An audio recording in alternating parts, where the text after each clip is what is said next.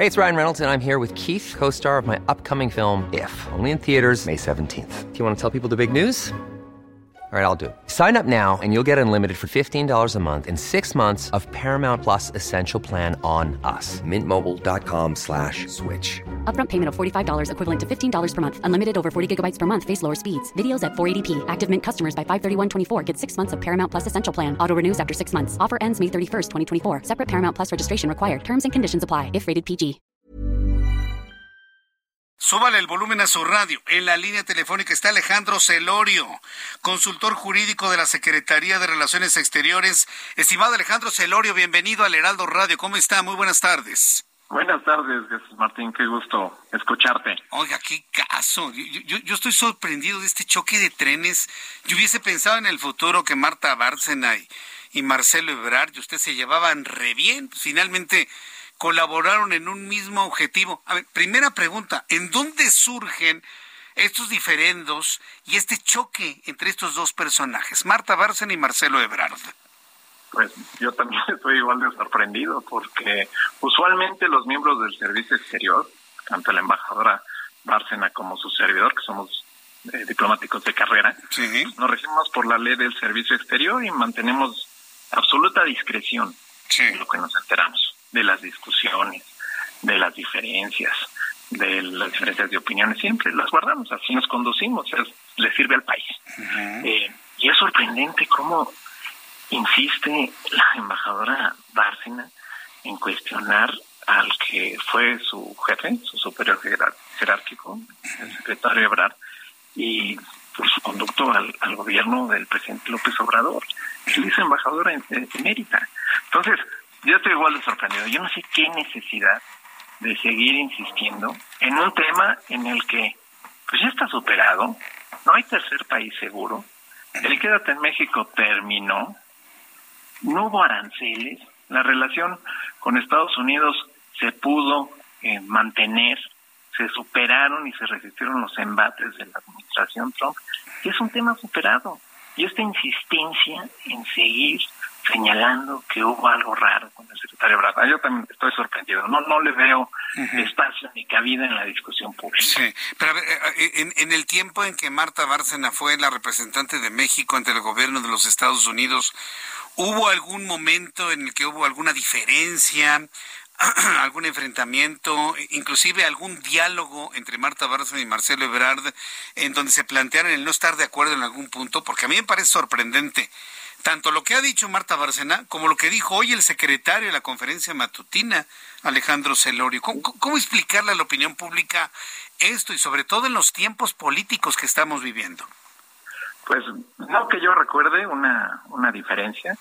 Eh, incluso la embajadora Bárcena participó en las discusiones de junio del 2019 y por supuesto haciendo su trabajo como titular de la embajada en Washington, participó en la redacción de la declaración conjunta, en resistir ese embate de varios de la administración Trump. No recuerdo que haya habido una diferencia. Lo que sí, y como consumidor regular de, de medios, pues una posesión insistente contra el canciller, de enmendarle la plana en redes sociales, y así no se dice, eh, esto está mal. Está bien, cualquier persona tiene la, libertad de manifestarse, pero pareciera, y esto es una opinión personal, que sí hay, sí hay algo ahí de, de raro, ¿no? De esos señalamientos constantes contra pues, contra un funcionario. Es que eh, eh, estoy conversando con Alejandro Celorio, que es consultor jurídico de la Secretaría de Relaciones Exteriores. Es que me sorprende que existe este nivel de diferencia entre dos, dos grandes de la diplomacia mexicana. Es decir, Marta Bárcena hizo un trabajo extraordinario como embajadora de México en los Estados Unidos. Y Marcelo Ebrard, vaya, se, ha analizado en muchas ocasiones, más que ser un secretario de Relaciones Exteriores, ha fungido como un vicepresidente mexicano apagando muchos fuegos. Es decir, no hay manera de poder identificar en uno u otro mayores o, o menores ventajas. No es normal que, que dos hombres importantes para la diplomacia mexicana y el gobierno mexicano estén así de enfrentados. Cu- cu- ¿Cuál es la opción de solución ante esto desde su punto de vista, Alejandro Celor- Celorio? La opción de solución es que eh, yo le sugeriría a la embajadora Marta Bárcena, como miembro del Servicio Exterior, y por el prestigio del Servicio Exterior, eh, no ventilar las diferencias que pudiera tener con su eh, quien fue su jefe jerárquico, que soy el canciller, titular de la institución a la que ella eh, perteneció, eh, bajar el tono. No hace falta, porque el mundo está observando y, y se ve muy mal, se ve muy mal, porque entonces pues la lógica es, mira, pues divide y vencerás, ¿no? Le pones un pedacito aquí y el otro pedacito allá, la diplomacia mexicana se desmorona porque están divididos y no es así. Tenemos una diplomacia fuerte, una diplomacia que sabe hacer su trabajo. El canciller, y me enorgullece trabajar con él, ha hecho un excelente trabajo. Empezando para soportar los embates de la administración Trump.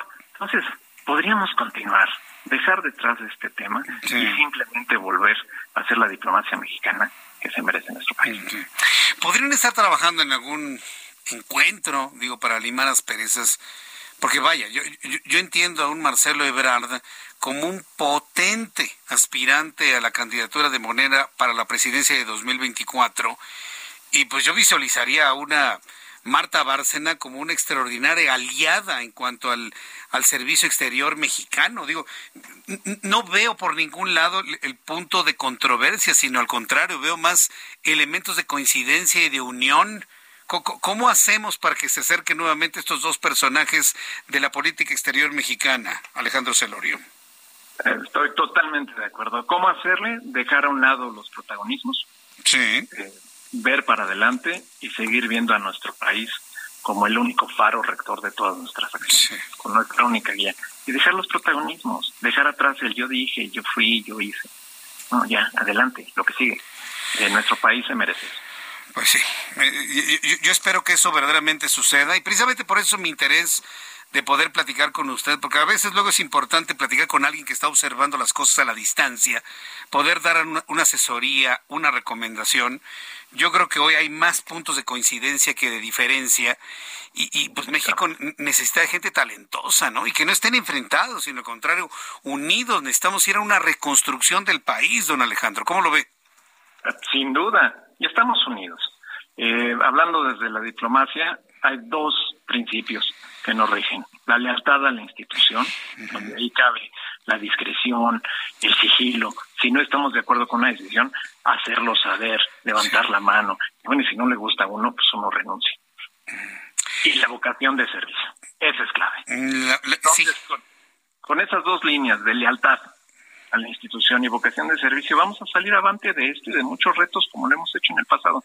Hoy estamos en una posición mucho mejor porque afortunadamente resistimos los embates de los estadounidenses en cuanto a los aranceles, el tercer país seguro, ya no existe el problema quédate en México, estamos en una muy buena posición y hay que reconocerle a la labor del canciller que si no lo hubiera hecho bien, hoy no sería el canciller de México. Pues bien, pues Alejandro Celorio, hacemos votos porque esto aterrice de una mejor forma, que se den la mano, se den un abrazo. Hoy necesitamos a la gente más, eh, más capacitada para poder ir a este proceso de reconstrucción en nuestro país. Alejandro Celorio, muchas gracias por este tiempo para el auditorio del Heraldo Radio. Un fuerte abrazo, muchas gracias. Igualmente, y aquí estamos para trabajar por México. Sí, saludos para el canciller. Muchas gracias. Hi, I'm Daniel, founder of Pretty Litter. Cats and cat owners deserve better than any old-fashioned litter. That's why I teamed up with scientists and veterinarians to create Pretty Litter. Its innovative crystal formula has superior odor control and weighs up to 80% less than clay litter. Pretty Litter even monitors health by changing colors to help detect early signs of potential illness. It's the world's smartest kitty litter. Go to prettylitter.com and use code ACAST for 20% off your first order and a free cat toy. Terms and conditions apply. See site for details.